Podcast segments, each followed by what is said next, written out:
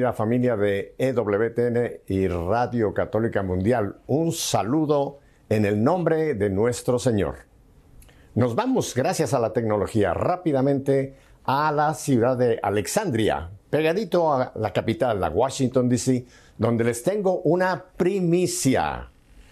Ya saben ustedes quién es Neidy Casillas. Creo que Neidy no necesita presentación en EWTN. Pero ahora vamos a presentar a Neidy junto con su esposo. Así que vamos a Alexandria para darle la bienvenida también a Sebastián Schuff. Gracias Sebastián y Neidy, Neidy y Sebastián por darme esta primicia de tener la primera entrevista de ustedes como pareja. Muchas gracias Pepe, gracias por invitarnos. Un gusto estar contigo eh, ahora con mi media naranja. Ajá, Muchas gracias Pepe también. Y déjame claro, bueno, ya, ya, ya la gente ya, ya lo acaba de identificar. Iba a decir que para que no se quedaran confundidos pensando que es un alemán o un austriaco por el apellido Schuff. No, es argentino. Pero ya, él ya con su saludo se identificó. Así es. Voy a presentar rápidamente a Sebastián, porque a Neidy ya la conocemos muy bien. Sebastián, eh, él obtuvo su título de abogado en la Universidad de Buenos Aires se especializó en Derecho Penal y Derecho Internacional de los Derechos Humanos. Es director de litigio y monitoreo estratégico en la Red Cívica Internacional, una organización con sede en Washington, D.C. Y más, vamos a hablar de él. Y Navy actualmente es la vicepresidenta de una asociación cuyas siglas son CWA, que quiere decir Concerned Women of America. ¿Estoy bien, Navy? Así es, Concert Women for America. Qué bueno, qué bueno. Antes de que hablemos del trabajo que ustedes realizan dentro del reino de Dios, me gustaría que habláramos un poco de ustedes como pareja, porque esta es una primicia internacional. A Navy, la última vez que tuve yo la fortuna de trabajar con ella, pues era soltera. Fue en la marcha, última marcha ya antes de la pandemia en Washington, D.C. Y a la semana siguiente se nos casaba con Sebastián. Cuéntenos, ¿dónde se conocieron? ¿Se conocieron en una marcha provida o dónde fue que conociste una mexicana de León, Guanajuato, a un argentino de Buenos Aires? ¿Dónde se conocieron? Yo voy a, yo voy a contar, o sea, fue hace... Ya, yo voy a contar la verdad. fue hace 11 años en Buenos Aires. Em, yo estaba, había, eh, habíamos organizado una, una ONG que se llama, que sigue que sigue funcionando y es muy activa, que se llama PRODECI, Asociación para la Promoción de los Derechos Civiles.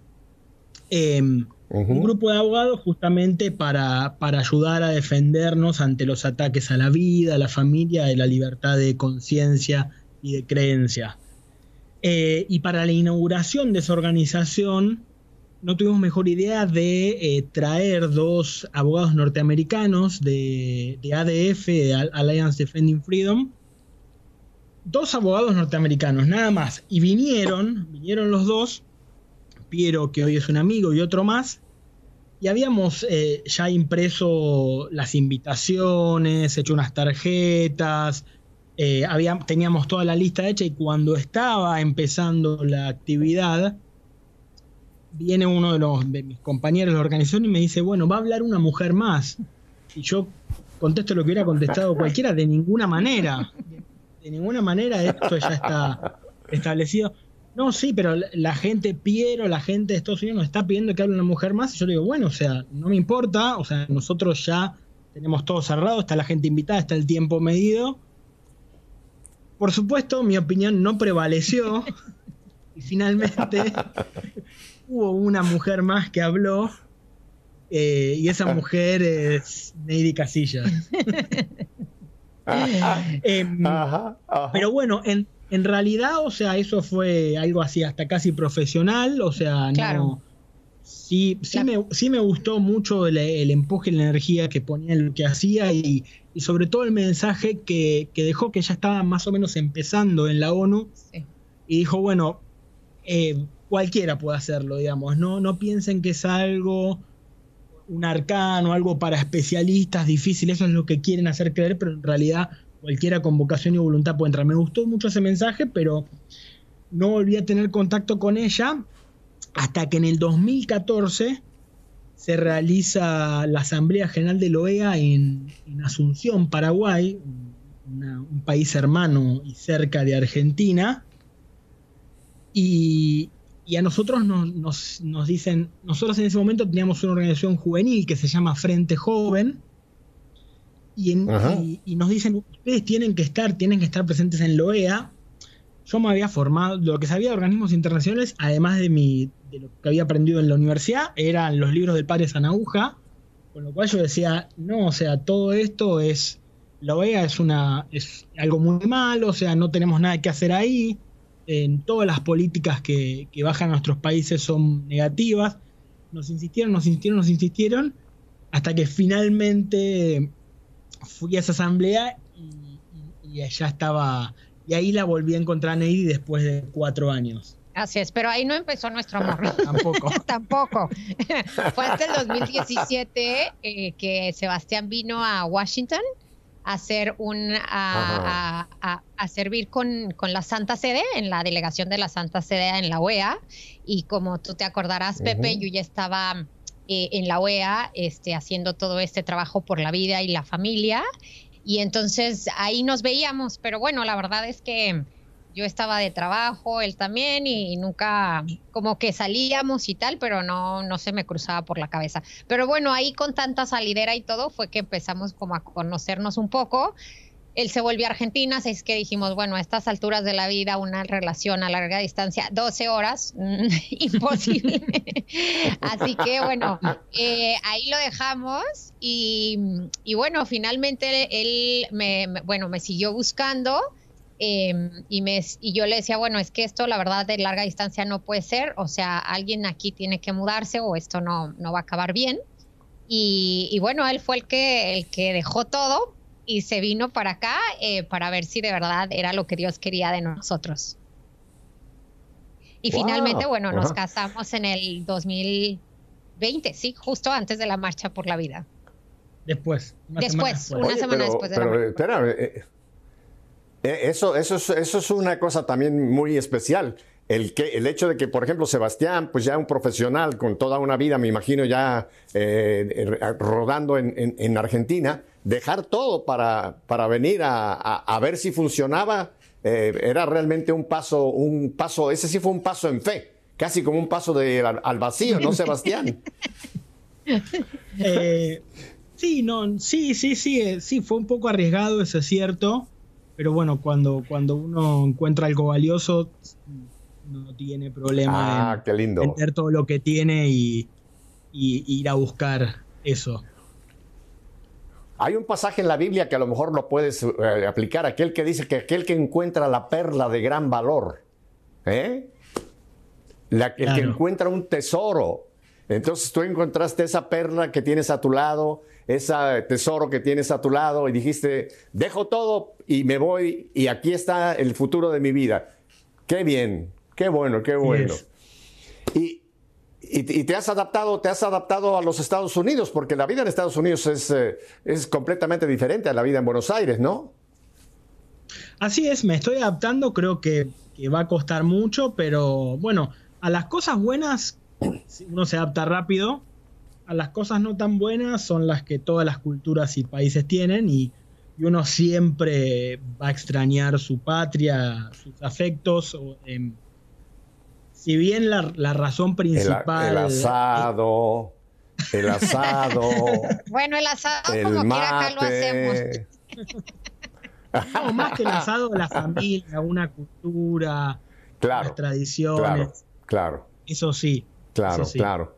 Pero bueno, si bien, o sea. ¿Y Neidy, te cocina, te cocina. Oye, Neidy te cocina mexicano? ¿Ya te acostumbraste al picante o todavía estás en proceso de purificación? No, sí, sí, sí, sí, estoy comiendo, estoy comiendo picante. Eso, mi, mi, estómago ese da cuenta de eso. Pero sí, sí, sí, me enseñó bastante, me enseñó, me enseñó el picante, me enseñó el tequila. Yo lo hago simplemente por seguir la tradición mexicana. Ah, sobre todo. sí, claro, claro, claro. Claro, eso, está muy bien. Hay que, ser, hacer mexicano eh, de, corazón y el tequila es parte de todo eso. Me da muchísimo gusto, eh, me da muchísimo gusto porque creo realmente hacen una pareja muy hermosa y desde luego era la voluntad de Dios. Pero lo que me gusta de esta historia es que ustedes fueron despacio, o sea, haciendo las cosas maduramente. Me gusta mucho la posición de Neide de pensar, no, amor de lejos, 12 horas de amor, eso. En México tenemos un refrán que no lo puedo decir yo en televisión, pero que dice, amor de lejos, amor de pen. Amor de... Exacto. Tú sabes la palabra, Neidi, pero no la podemos decir aquí. Claro, muy fuerte para, para quienes nos están viendo, pero ellos tal vez ya algunos sabrán de qué hablamos. Así que sí, la verdad que fue, fue una gran bendición. Eh, me acuerdo cuando estaba con las chicas en un programa de Ellas lo dicen, y uno de los, de los em, capítulos justamente era del de, saber esperar, ¿no? Eh, y, hablábamos mucho de, eh, yo les platicaba en ese momento como en mi testimonio que la verdad eh, sí había pasado como en un momento como de crisis, que, quería encontrar a alguien y que ese alguien no había llegado y que bueno, al final de cuentas me había no resignado, pero había aceptado como a lo que Dios tenía para mí y que sabía que en ese momento que si Dios iba a ser mi compañero, pues qué mejor compañero, ¿no? Em, y sin embargo, mira, Pepe, este, Dios tiene sus tiempos, yo nunca lo hubiese pensado, ya, yo ya de verdad me había, em, yo había aceptado con amor además el, este, el estar soltera. Eh, y, bueno, sin embargo, Dios tiene sus planes y, y heme aquí con mi media naranja. qué bueno, qué bueno. Oye, Sebastián, y cuando tú le compartes, le dices a tu familia de que dejas todo, que encontraste ya la persona que tú quieres eh, que sea tu compañera el resto de la vida, pero que te vas de Argentina a, Estados Unidos. ¿Qué, pensaron? ¿Que te habías vuelto loco o, lo entendieron? muchos, sí, muchos creyeron que estaba loco, eh, pero, pero mi familia sí, mi, familia me apoyó muchísimo, eh, aún con los riesgos de, todo, o sea, porque tenía, tenía un trabajo bastante estable, a veces si uno se, despega es difícil reinsertarse, sobre todo en las profesiones y esas cosas. Eh, y mi familia me apoyó un montón en, todo momento y, bueno, sabía que los tenía a mis espaldas de alguna manera. Así que sí, me dijeron que me iban a extrañar mucho, pero que si ese era mi camino me iban a apoyar.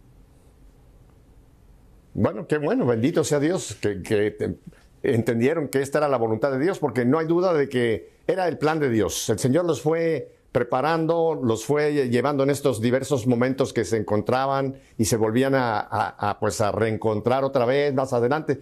No hay duda de que este es el plan de Dios. Vamos, vamos entonces a, pensar que ahora el Señor los quiere usar a ustedes ahora como matrimonio. ¿Han pensado de que quizá también se les abra algún apostolado ahora como pareja, como matrimonio?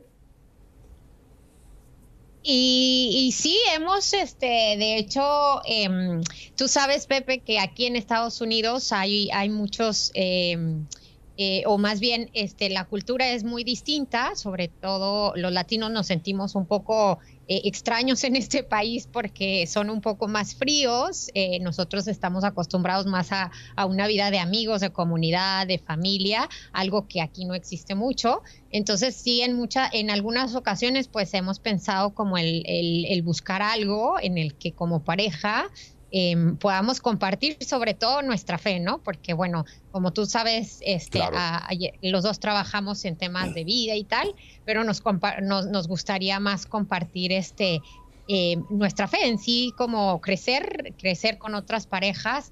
Eh, como familias, eh, en, en, el conocimiento de nuestro Señor, de nuestra fe, etcétera pero pues todavía no se ha dado la oportunidad, hemos estado ahí buscando. También pasó que nos, nos casamos, eh, claro. pudimos ir de luna de miel y a la vuelta apareció un virus que hizo cerrar todo y que recién ahora se está empezando a salir.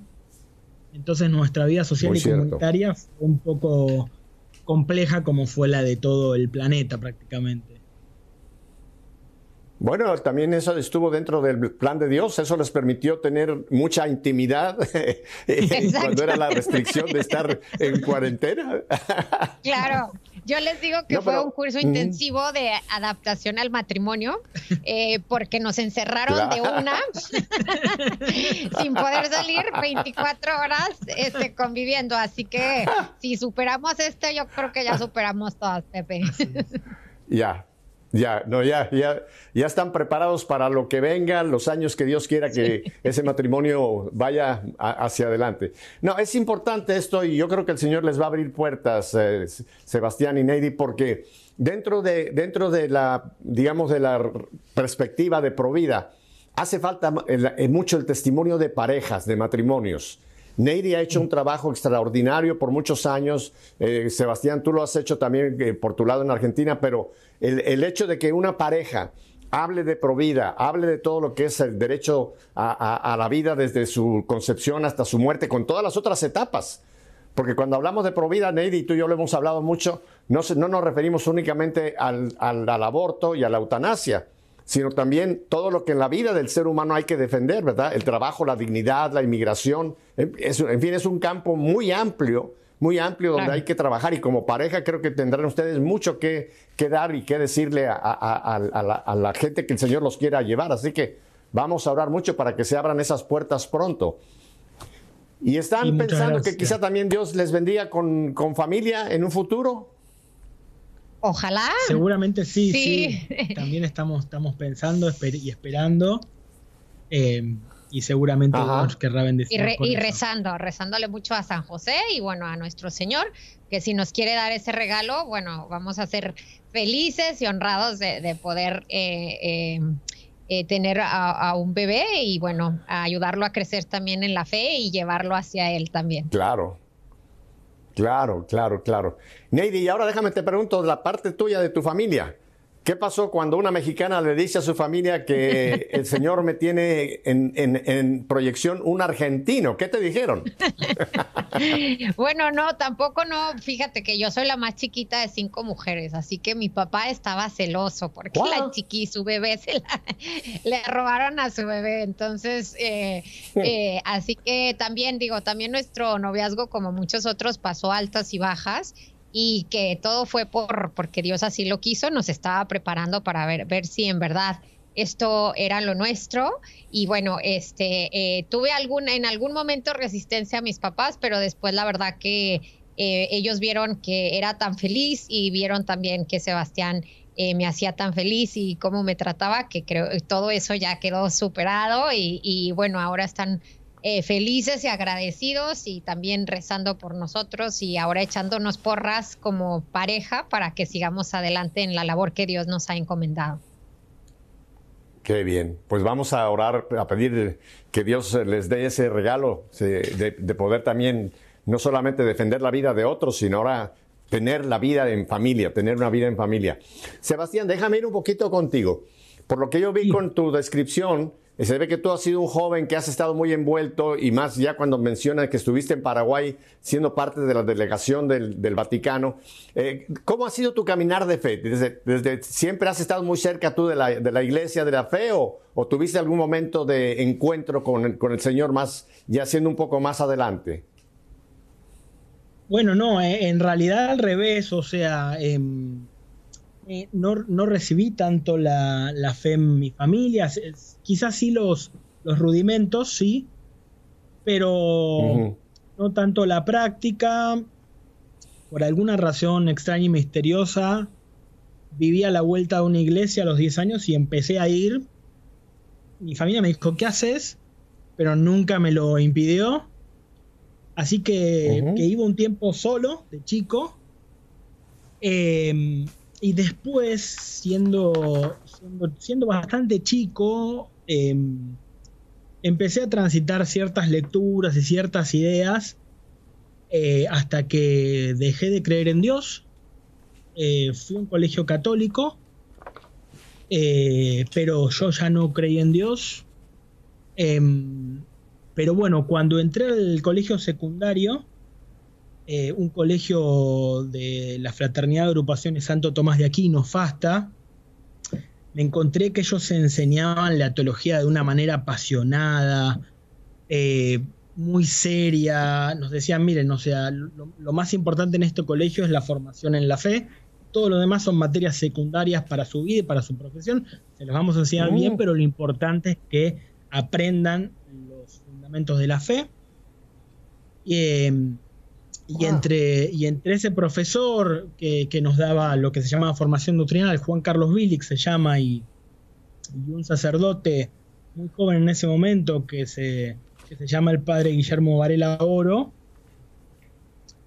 Por razones muy misteriosas, en realidad, o sea, primero naturalmente cuando uno encuentra ideas con las cuales no está de acuerdo, los empecé a combatir de forma más o menos pública.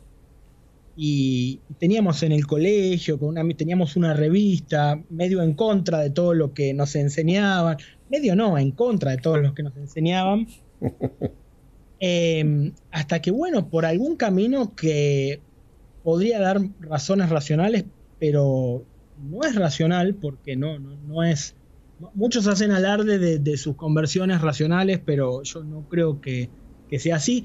Sí, sí la razón te deja las puertas de la fe y, si, y tratás de ser honesto con, intelectualmente, todo, lo, todo lo que encuentres, todo lo que estudies te va a llevar a esas puertas pero ese salto no es racional. Y por alguna razón muy misteriosa, un día fui, muy decidido, le toqué la puerta del cura y le dije, quiero, quiero tener los sacramentos, quiero hacer la formulación de promesas a Dios, que era una, es algo que se hace en, que se hace en, el movimiento pasta que, que he comentado.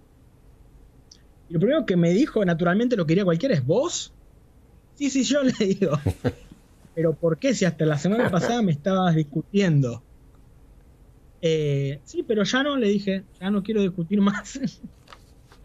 Eh, y así me, recibieron como mucho amor, con un hijito más, la gente que, tanto había criticado y tanto había combatido. Eh, y el día de hoy yo sigo siendo, también me siguen dejando ser miembro, no sé por qué, pero me siguen dejando ser miembro con mucha pasión, mucha con mucha, con mucha paciencia, quiero decir, y mucha delicadeza para conmigo. Bueno, tienes, eh, eh, un, tienes un, predecesor tuyo que se parece mucho en este sentido, que se llamaba Saulo. ¿Te acuerdas tú de Saulo, que después, después era el gran apóstol Pablo?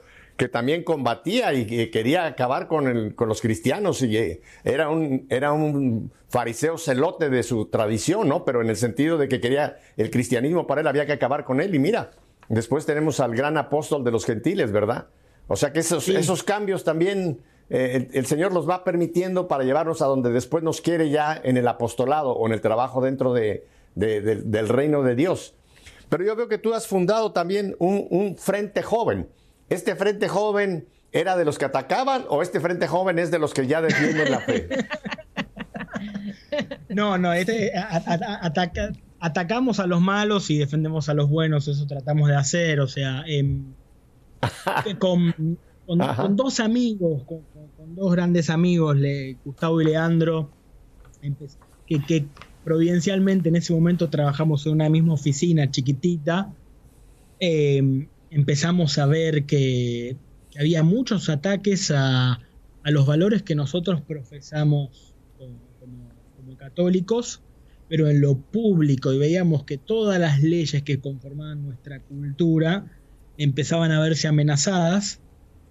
Y, dijimos, no puede ser que veamos esto como espectadores o que, que asistamos a, a la demolición de las bases de nuestra cultura sentados como si estuviéramos mirando televisión en un cine, tenemos que involucrarnos, hacer algo, y no solamente hacer algo nosotros, sino tenemos que comprometer a toda la gente, a la, mayor cantidad de jóvenes, que es lo que éramos en ese momento, para comprometerse por la promoción y defensa de estos valores, y así se forma en el año, el año 2010, el mismo año que conozco a Neidi, me acabo de dar cuenta, se, se formó Frente Joven. Mira, Mira qué interesante. Bueno, pues te agradezco que nos hayas eh, contado esa, esa, esa manera en que tu fe, que no había fe, empezó eh, atacando y después ahora pues eres un defensor de la fe. A, a, no le he preguntado de que nos hable de su caminar de fe porque ya la he tenido yo nuestra fe en vivo. Además, pues ella nos ha en muchas maneras eh, contado su caminar de fe. No creas que estaba yo haciendo un lado a Neidy. Pero qué interesante eh, el caminar tuyo. Una pregunta, ya terminar antes de que vayamos a un breve corte que tenemos que ir en un par de minutitos. Cuando tú dices que pediste los sacramentos, ¿quiere decir que tú no estabas ni siquiera bautizado?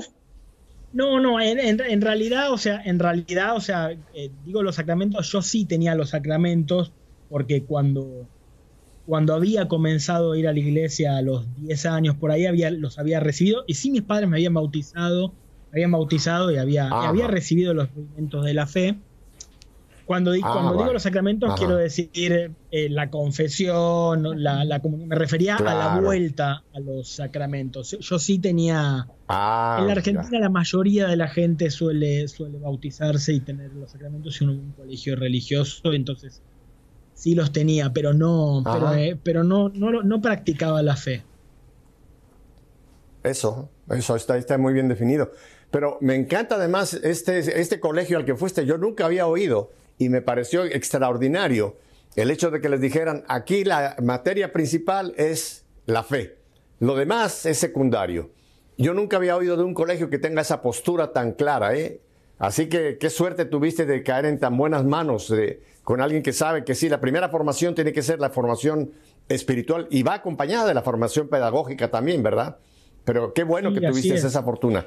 Vamos, vamos a ir a un breve corte para unos breves mensajes que tenemos, pero vamos entonces a volver para hablar ahora de la involucración de los dos de ustedes en el servicio al reino de Dios. Quédese con nosotros, Sebastián, Neidy y Pepe, aquí los esperamos. Volvemos enseguida.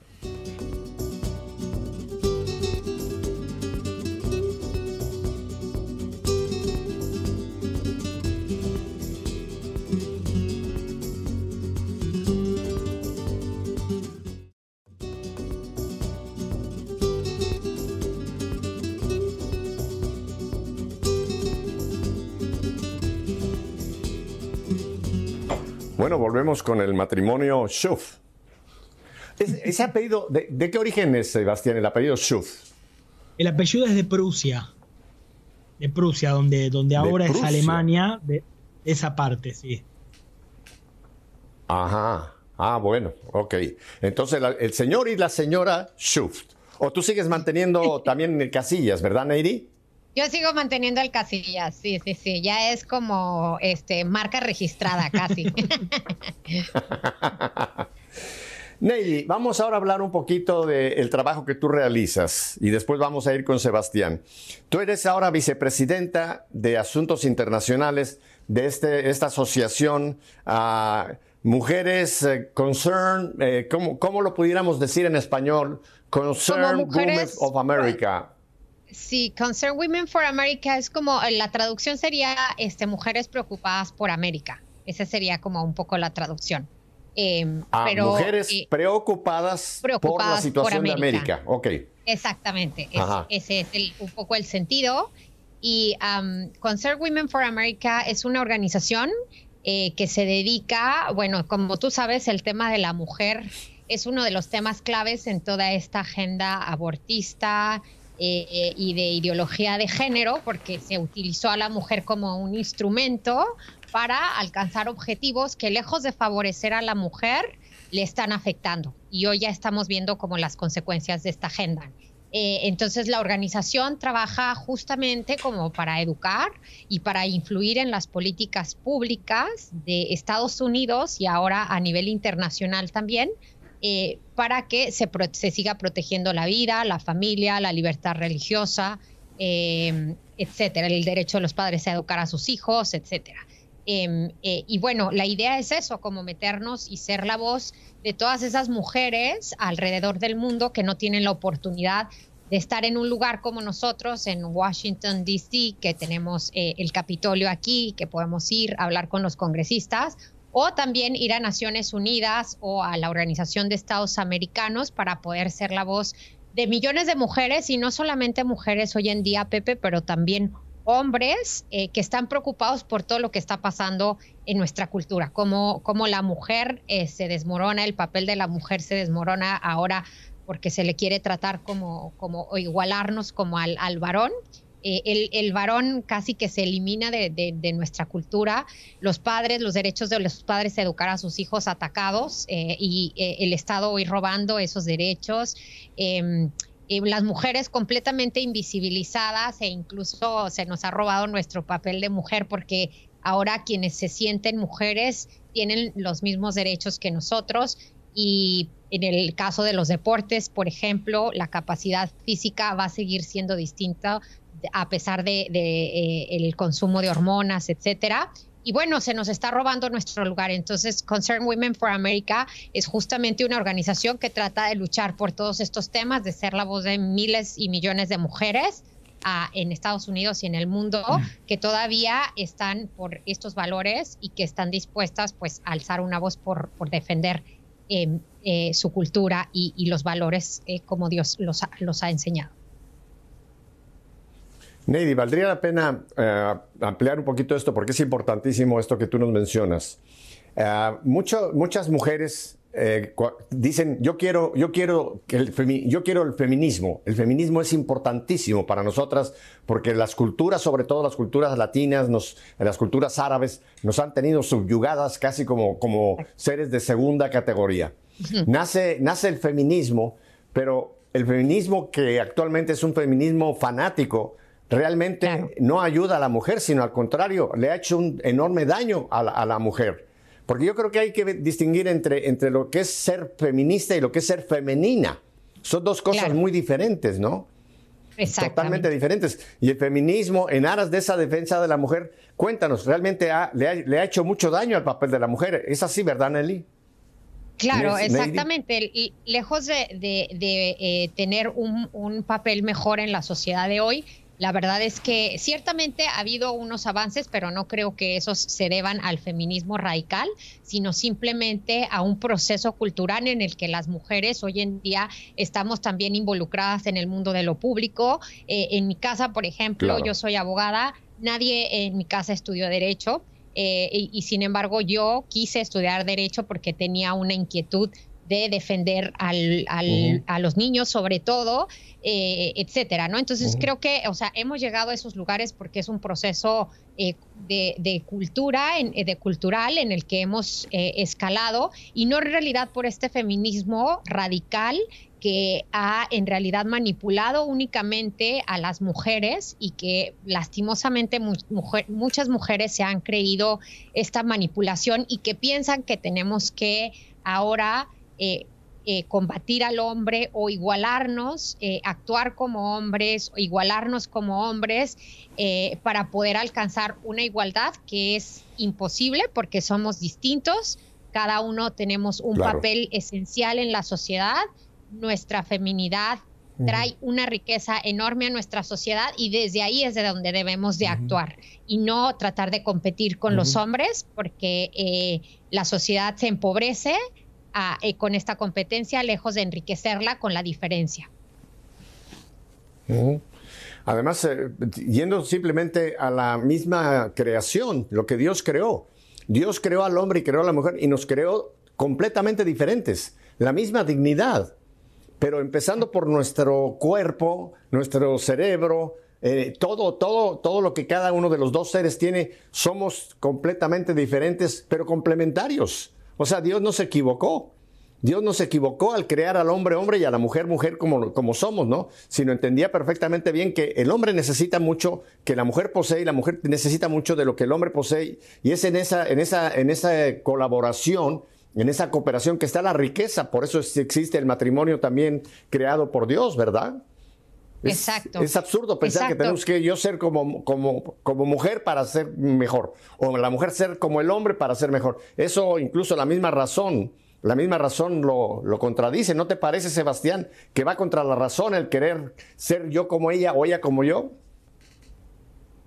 Eh, sí, por supuesto. Por eso eh, el Papa emérito Benedicto, en, en, una de sus últimas homilías acerca de la Navidad, dijo que lo más eh, subversivo contra contra el orden natural creado por Dios era, era la ideología de género. El, real llama, él llama habla de la teoría de género, porque justamente lo que hace es eh, desdibujar y violentar la naturaleza misma de las cosas.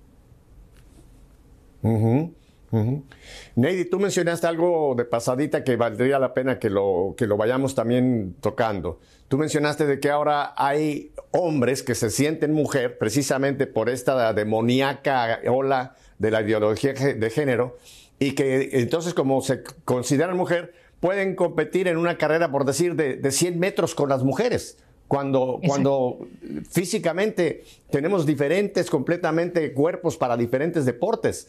Entonces, eh, esto, esto realmente es una, es lo que está pasando también.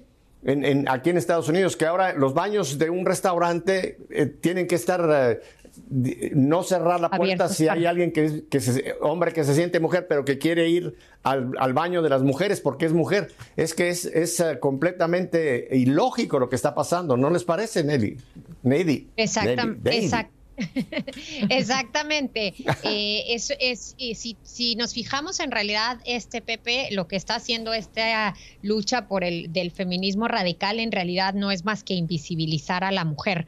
Porque entonces, si tú te fijas, y yo que leo documentos todo el tiempo, ahora ya no se habla de mujer, sino se habla de género y la equidad de género y la igualdad de género y género y género y género. Y se nos ha invisibilizado, ya no se menciona a la mujer. Y nos han venido a robar estos lugares como tú dices, em, en aras de, lograr esta, esta supuesta igualdad.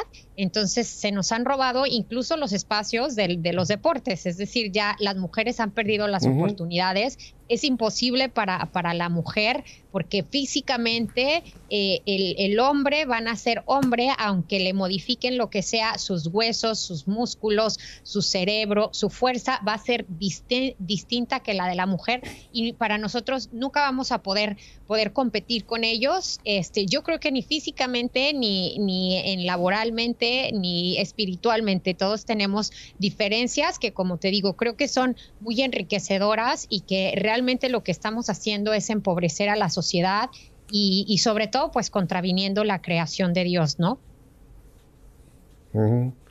Ahora, Neidy, tú que has estado tan envuelta en Naciones Unidas, en la Organización de Estados Americanos, etcétera, etcétera, etcétera, me gustaría mucho que tú lo compartas para que la gente se dé cuenta.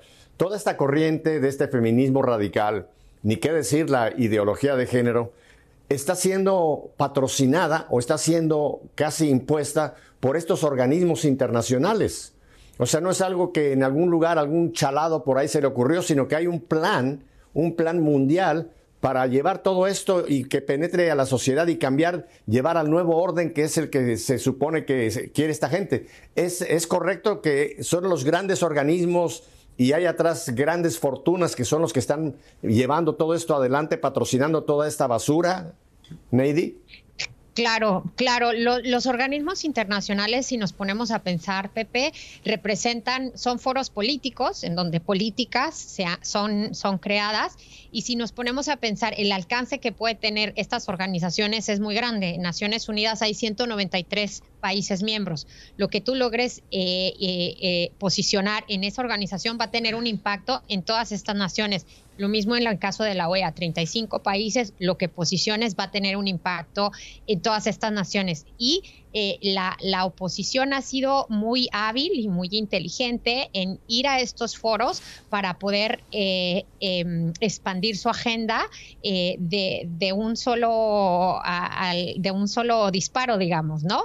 Eh, porque ellos saben el alcance que pueden tener y, han invertido muy bien este, su, trabajo, sus esfuerzos yendo a estas organizaciones y desde ahí lanzando eh, estas ideologías que después vienen a ser respaldadas también por todo lo que pasa en los medios, em, eh, ahora en, el social media, eh, en todos lados, ¿no? Es un bombardeo impresionante eh, de ideas que ahora yo entiendo de alguna manera a las jóvenes y, me preocupan mis sobrinas, por ejemplo, porque veo el, el, bombardeo que están recibiendo por todos lados de que esta es la forma en que debe de ser, de que no importa lo que tú te sientas, tú tienes derecho a sentirte lo que tú quieres, no importa cómo Dios te creó, pero lo que importa es lo que tú quieres sentir. Y Y fíjate, Pepe, que de hecho en la organización, en Concern Women for America, estamos como involucrados un poco en estos casos de, este, de los atletas, em, hombres que se sienten mujeres y que se les está permitiendo compartir con las, con, competir, perdón, con las mujeres. Y ya hay movimientos de feministas radicales lesbianas que no estamos de acuerdo en muchas cosas como el aborto, el mismo, la misma homosexualidad, más sin embargo reconocen que esta agenda de todo lo que es el transgenerismo o, este sí los transgénero pues está realmente acabando a la mujer. Y ellas mismas como mujeres lesbianas pro aborto lo reconocen y hemos incluso unido esfuerzos para, para contrarrestar toda esta agenda que se está tratando de imponer, que cada día va más allá, Pepe, ya no, ya no se limitó a la homosexualidad, eh, ahora sí, no solamente a, que ellos este, puedan hacer lo que quieren o se puedan sentir hombre, mujer o queer o tantas cosas que escuchamos, pero aparte también en contra de, de nuestros hijos, ¿no? Cómo se les está tratando de meter eh, por las caricaturas, este, por los dibujitos, en todas partes a los niños, esta agenda terrible eh, en la que realmente es una perversión y un abuso infantil. Así es. Eh, te quiero hacer una pregunta, Neidy, que me, llamó mucho la atención. La cita bíblica que ustedes tienen en Concern Women for, America, me, gustó muchísimo esta cita que ustedes tienen del primer capítulo del libro de Joel, y lo voy a leer. Fíjense qué, texto es este.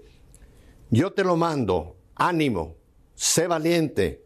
No te asustes ni te acobardes, que el Señor tu Dios estará contigo en todas tus empresas.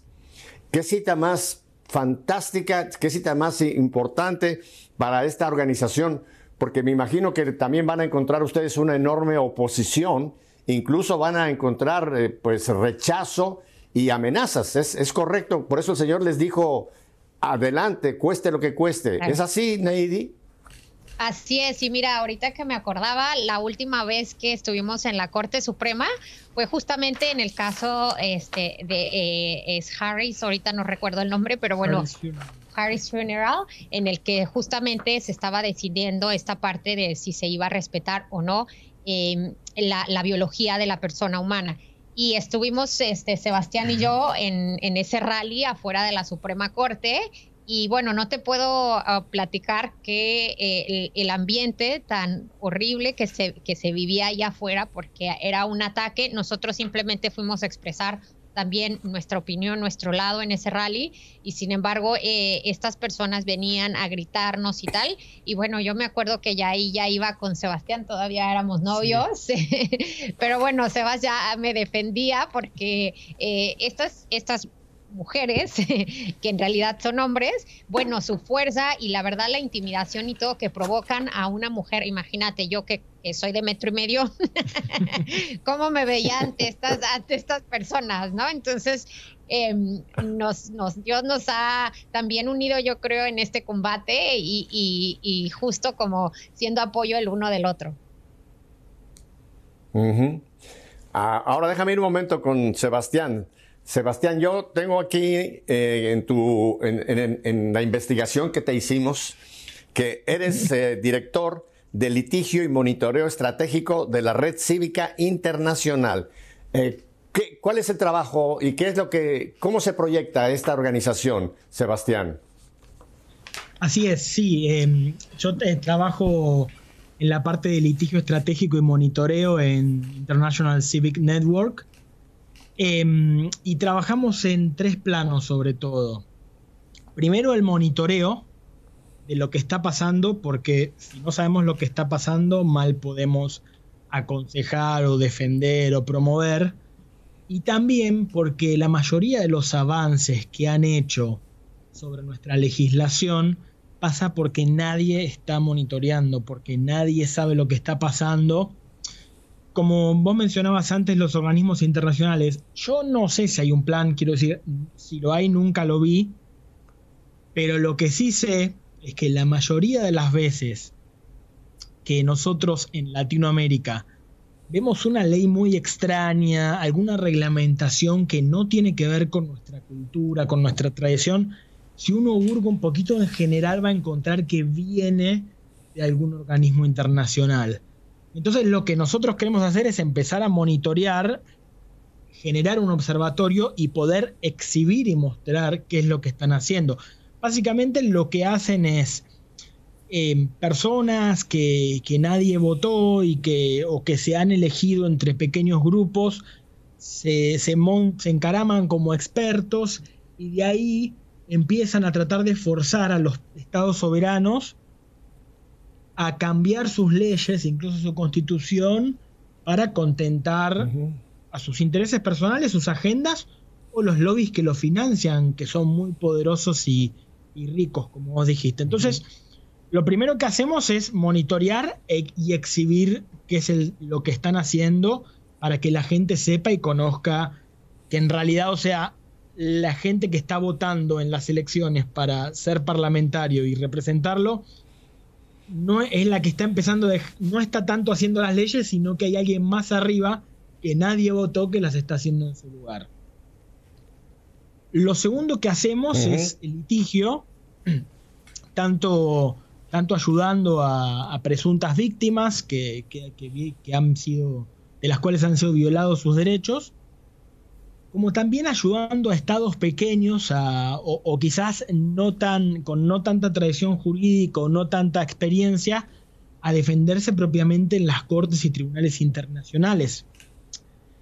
Eh, eh, la normativa procesal internacional, o sea, los procesos internacionales dan por entendido de que el Estado es el fuerte y el otro lado es el débil. Pero cuando de un lado está Planned Parenthood, con el Centro de Derechos Reproductivos, que, es su brazo litigioso, y del otro lado hay un estado pequeño de las Antillas o de Centroamérica, yo te aseguro, Pepe, que el poderoso no es el Estado ahí.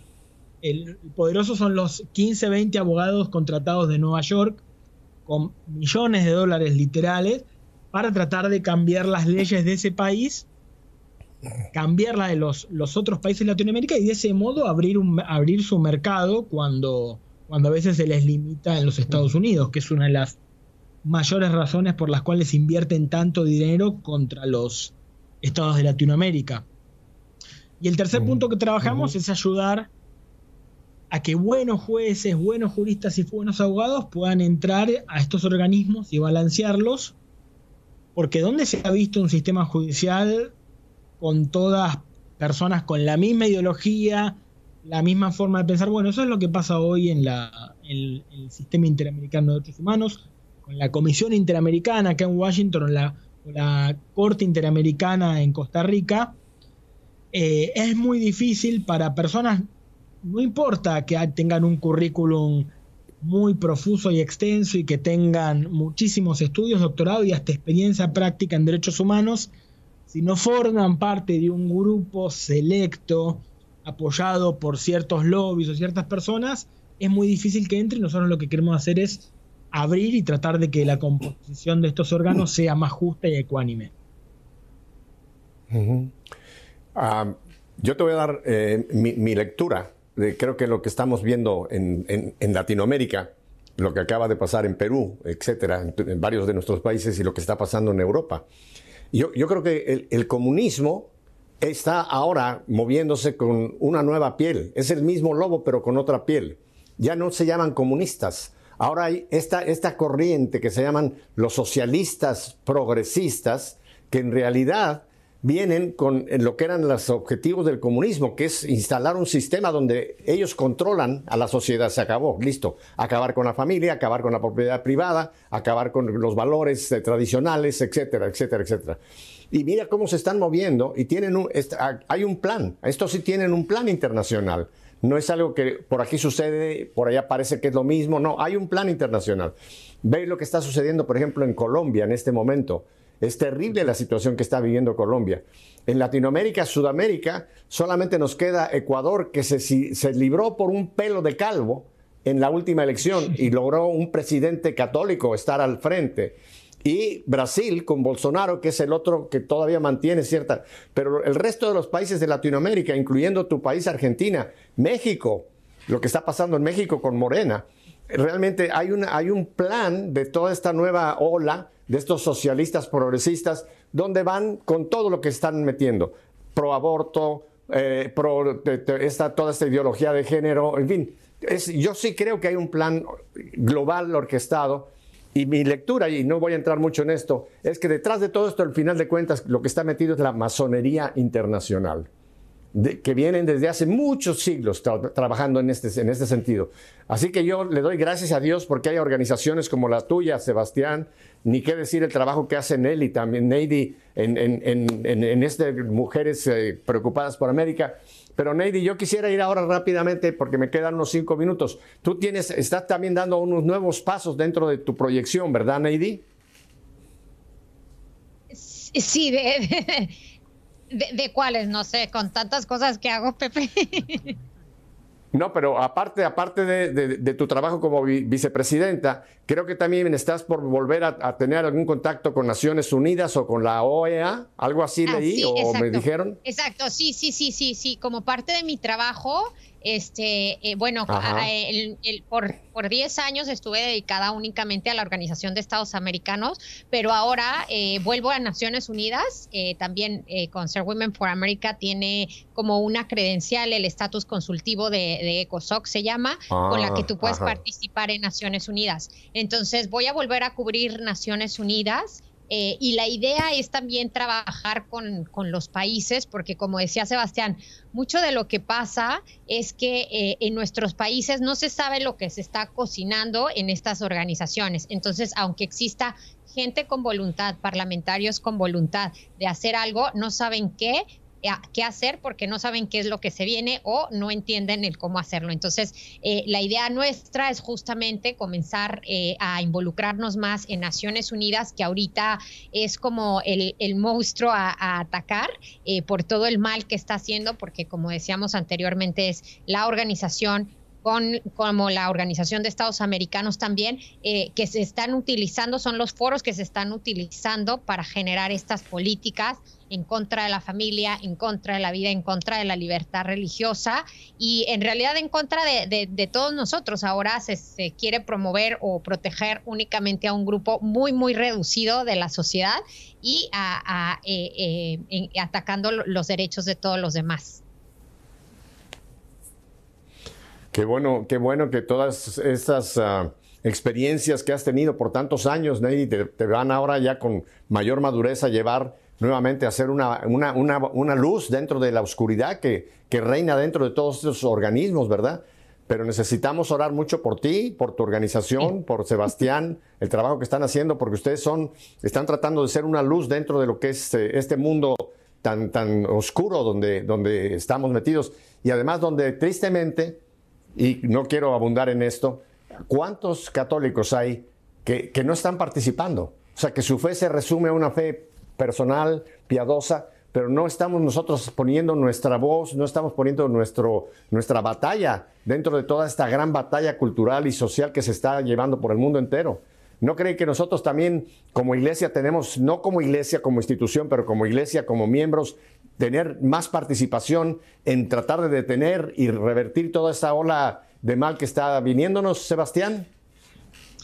Eh, sí, por supuesto. Eh, es un eh, compromiso es imperativo para nosotros y eso es lo que lo que te comentaba cuando, cuando se hizo Frente Joven, Prodes y otras iniciativas que nosotros no entendíamos cómo nuestra fe podía ser una cosa en privado y en público nuestras ideas ser otras y nosotros creíamos que eso es un síntoma de lo que se conoce como esquizofrenia, es decir, en mi casa o en, en la iglesia soy de una forma, pero en público de otra y nosotros creemos que las personas tenemos que integrar esas realidades y, lo que creemos en un lugar, creerlo en el otro y lo que decimos en un lugar también hacerlo en el otro. Y, eso te lleva al compromiso y a no dejar, y a no dejar que tus ideas o tus valores o, o, tus ideales sean atacados y tratar de defenderlos y promoverlos porque uno está convencido que son los que más ayudan a las personas.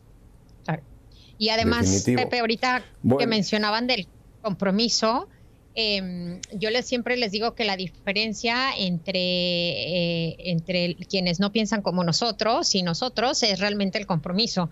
Eh, mucha gente piensa que es la plata que hay detrás, es verdad, eso ayuda muchísimo, pero eh, lo que tenemos que reconocer es que esta gente está comprometida con su agenda, que si le piden ir el domingo a las 12 del día a solearse para, para exigir sus derechos, ahí están. Y nosotros no, Pepe, lastimosamente nosotros damos mientras nuestra comodidad no sea eh, eh, molestada, ¿no? Entonces, eh, yo creo que eso afecta muchísimo a la iglesia, nos afecta como sociedad y por eso también estamos en la situación que estamos, lastimosamente. Bueno, se nos ha ido el tiempo, Sebastián y Neidy, pero les invito a que en un futuro hagamos un siguiente programa para que hablemos de esto, cómo nosotros como iglesia debemos responder a esta situación. Así que Gracias por la primicia de tener a este matrimonio en su primera entrevista. Muchísimas gracias, Sebastián. Muchísimas gracias, Neidi. No les digo adiós porque volveremos en algún futuro cercano nuevamente con ustedes. Y a ustedes, mi familia, si la providencia nos concede una semana más de vida, aquí volveremos la próxima semana para seguir haciendo que nuestra fe, nuestra fe se haga vida. Hasta la próxima semana.